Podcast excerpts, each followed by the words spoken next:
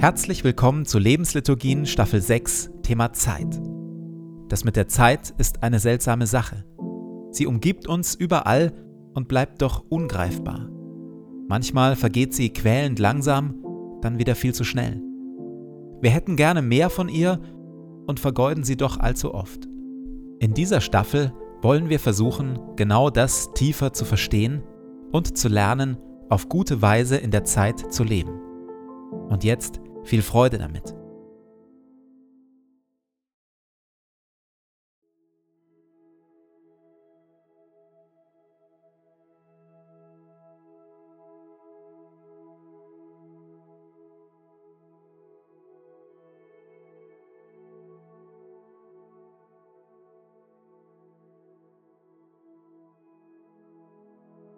Zu Beginn meines Betens lege ich zur Seite, was mich beschäftigt und lasse es ruhig werden in mir.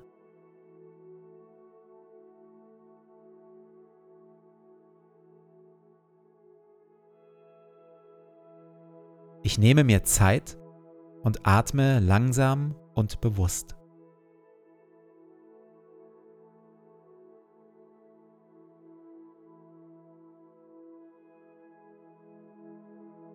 Herr über Zeit und Ewigkeit, du bist hier jetzt.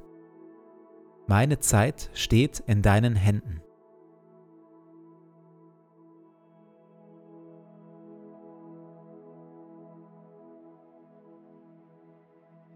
Wir hören Worte frei nach dem biblischen Buch Prediger Kapitel 3. Alles hat seine Zeit. Das gilt für alles, was auf der Erde geschieht. Neues Leben hat seine Zeit und Sterben hat seine Zeit. Kranksein hat seine Zeit und Gesundsein hat seine Zeit. Weinen und Klage haben ihre Zeit, aber auch Jubel, Leichtigkeit und Freude. Konflikte und Kriege haben ihre Zeit, aber auch Versöhnung und Friede. Es gibt eine Zeit für Umarmung und Liebe und eine Zeit für Loslassen und sich trennen. Es gibt eine Zeit für Rush Hour, Schnelligkeit und Zeitdruck und eine Zeit für Ruhe, Durchatmen und Pausen. Alles hat Gott so eingerichtet, dass es schön ist zu seiner Zeit. Sogar die Ewigkeit hat Gott dem Menschen ins Herz gelegt. Nur dass der Mensch nicht in der Lage ist, das Werk Gottes zu begreifen. Er durchschaut weder, wo es beginnt, noch wo es endet.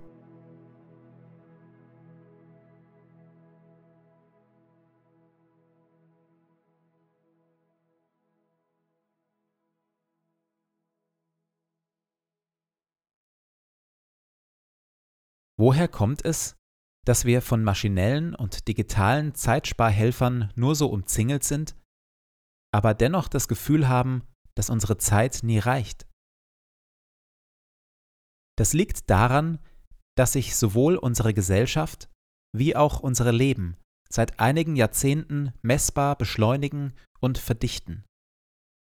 Wo Technologie uns Zeit spart, schafft sie zugleich mehr Aufgaben und Möglichkeiten heran. Heute eine Mail zu schreiben, kostet beispielsweise erheblich weniger Zeit als früher einen Brief. Aber dafür kommen fünf oder zehnmal so viele Mails in unsere Postfächer wie früher Briefe in unsere Briefkästen. Oder mit Blick aufs Auto. Im Vergleich zur Kutsche oder gar zum Laufen kommen wir mit Hilfe des Autos um ein zigfaches schneller ans Ziel. Wir legen aber zugleich viel größere Distanzen zurück als früher pendeln zur 25 Kilometer entfernten Arbeitsstelle, fahren unsere Kinder zum Reiten ins übernächste Dorf und machen Urlaub in Kroatien. Wo Technologie uns Zeit spart, passen wir unsere Leben so an, dass sich die frei gewordene Zeit ruckzuck wieder füllt. Dazu kommt, dass sich das Tempo unseres Lebens beständig steigert. Wir verspüren sowohl den Druck wie auch die Lust möglichst immer noch mehr in eine bestimmte Zeitspanne am Tag zu packen. Wir haben nicht zu wenig Zeit, sondern zu viel zu tun. Nicht nur, weil wir so viel tun müssen, sondern auch, weil wir es wollen. Wir leben in einer Zeit schier unendlicher Möglichkeiten.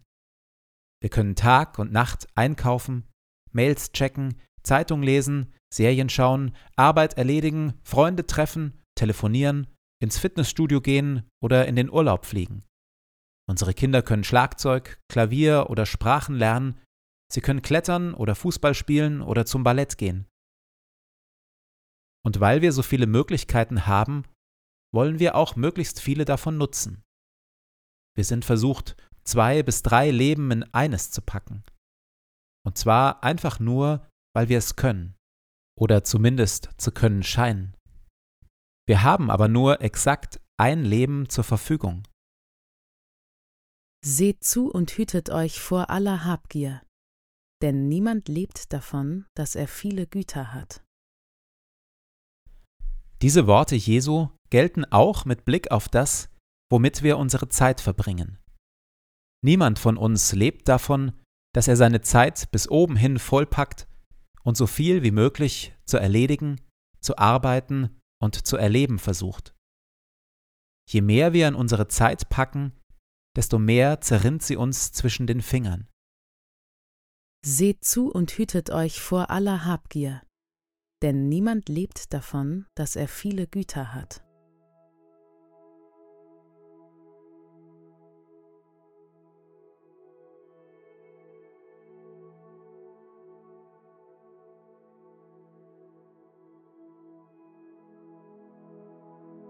In der Stille lasse ich mir von Gott zeigen, wo ich zu viel will.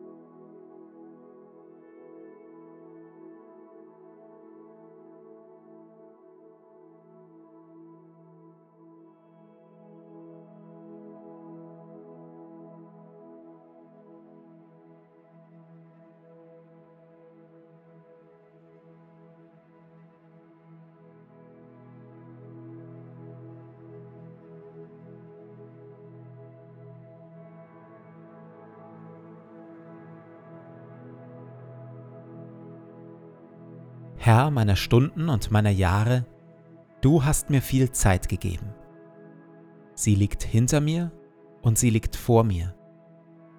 Sie war mein und sie wird mein, und ich habe sie von dir. Ich danke dir für jeden Schlag der Uhr und für jeden Morgen, den ich sehe. Ich bitte dich nicht, mir mehr Zeit zu geben. Ich bitte dich aber um Weisheit und Willenskraft, dass ich meine Tage gut lebe. Lehre mich, ein wenig Zeit frei zu halten von Ablenkung und Pflichten. Ein wenig für Stille und für Gebet. Ein wenig für das Spiel.